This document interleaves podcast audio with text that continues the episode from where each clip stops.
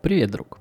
Сегодня я расскажу вам о сотворении мира согласно легендам народов Ханты и Манси. Ханты и Манси – это два малочисленных коренных народа, проживающих на севере Западной Сибири. Существуют они и по сей день, но сейчас их можно найти не только в Ханты-Мансийске, но и в Казахстане, Белоруссии и даже Латвии с Украиной. Традиционно эти два народа занимались рыболовством, охотой и разводили оленей, конечно же, на бабки. Их э, мифы и легенды могут показаться весьма странными, и учитывая их имена богов и духов, которые иной раз даже выговорить сложно, в это даже вполне охотно верится. Но если взглянуть немного шире на всю их мифологию, можно прийти к тому, что их религия основная – это шаманизм. Ну, а уже после 16 века туда добавилось и православие. Смешайте это все в едином котле, и у вас получится партия «Справедливая Россия». Э, итак, как же был сотворен наш мир? В те дни, когда на нашей планете не существовало ни земли, ни воды, существовал только один Нумторум.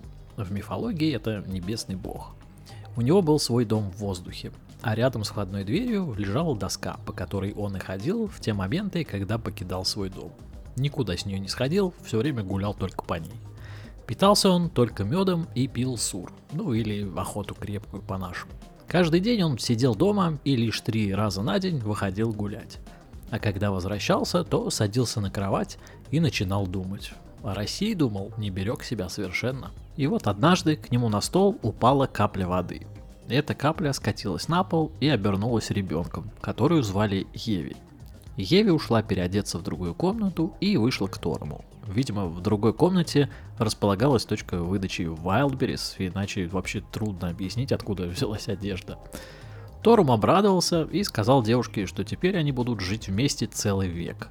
Позже у этой пары родился сын, и рос он очень быстро, потому что люди в то время вообще очень быстро росли. Ну или питался он исключительно растишкой. И в один день он вышел гулять на доску, а в руки к нему с небес упала бумага.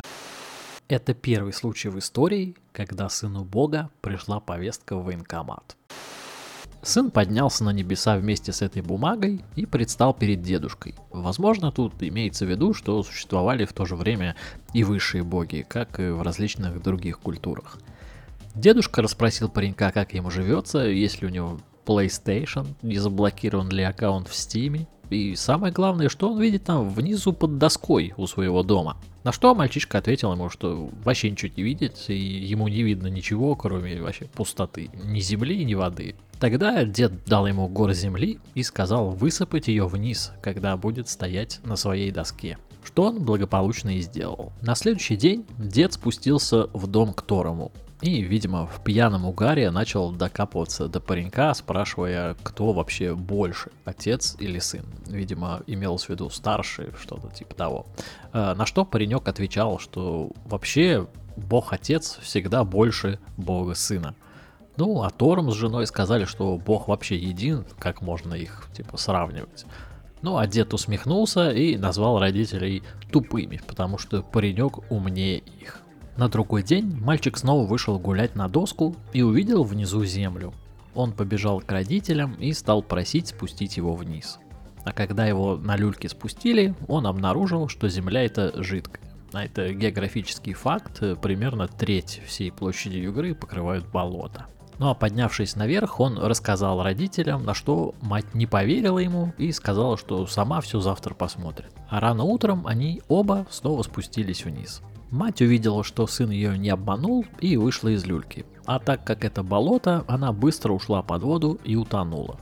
Мальчик заплакал, и отец поднял его обратно наверх. «Что случилось, братишка?» – спрашивал его отец. А сын отвечал ему, что матери больше нет. На что отец подбодрил сына и сказал, что все мы смертные, и рано или поздно нас всех ждет эта участь. Однако мать, как ни в чем не бывало, снова вышла из комнаты и успокоила сына, мол, скоро на земле появится жизнь, и все дети будут оплакивать своих родителей. Утром родители снова спустили своего ребенка вниз. И на этот раз земля уже окрепла. Вылез сын Торума из люльки и побежал по земле.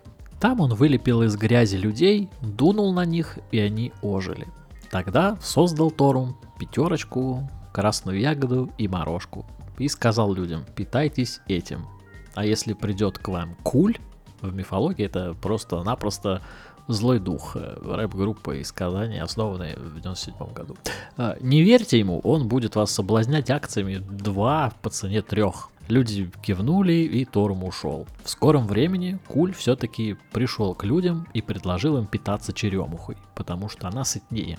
Сначала люди не купились на его разводы, мол, чушь не неси нам тут, но потом попробовали и действительно почувствовали, что наелись. Когда Торм в очередной раз пришел к людям, он попросил их показать, чем они питаются. Люди показали ему черемуху, естественно. На что Торм ответил людям, мол, зачем вы послушались Куля? Он вас соблазняет, махнул рукой, и люди упали замертво. Затем он дунул на них, и они снова ожили. Но на этот раз сказав им, что если он снова придет, не поддавайтесь его уговорам до тех пор, пока я не приду. Вот вам заяц, его можно есть. Потом он создал малину и также разрешил есть и ее.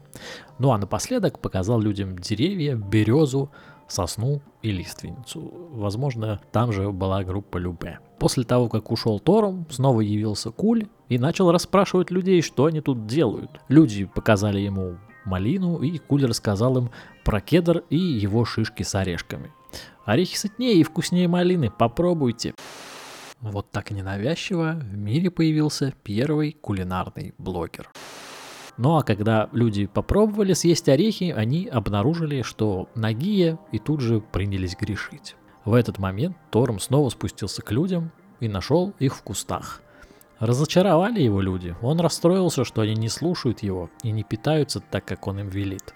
«Оставайтесь теперь сами по себе», — сказал он им, и ушел, не оставив людям ничего, кроме сырого мяса. Спустя какое-то время Торум посмотрел вниз и увидел, что людей стало очень много. Им стало тесно, и они начали убивать друг друга. Глядя на это, он создал зиму для того, чтобы они замерзли и перестали наконец-таки убивать друг друга. Но люди стали умирать от холода.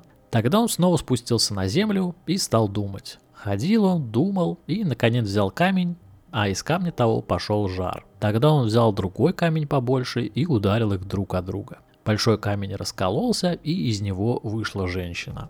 А от осколков камня пошла очень широкая дорога в неизвестном направлении, конечно же. Высек Торум искру из камня, развел огонь, нарубил дров и собрал людей вокруг костра. Затем он создал котел и показал людям, как варить еду и как ее добывать. В конце добавляю, подписывайтесь на мой канал, не забывайте жмакать колокольчик. В общем, научил людей промыслу и сказал людям, что больше не придет. Я, мол, научил вас всему самому необходимому, живите теперь сами. А когда поднялся после этих слов наверх, некоторое время он еще смотрел вниз на людей. Потом подозвал к себе Куля и строго запретил вмешиваться в жизнь этих людей. Мол, я тебе сам покажу, кого ты можешь забирать, того и возьмешь, что означало, тот и умрет. Половина людей твоя будет, а половина моя. Вот, собственно, и вся история.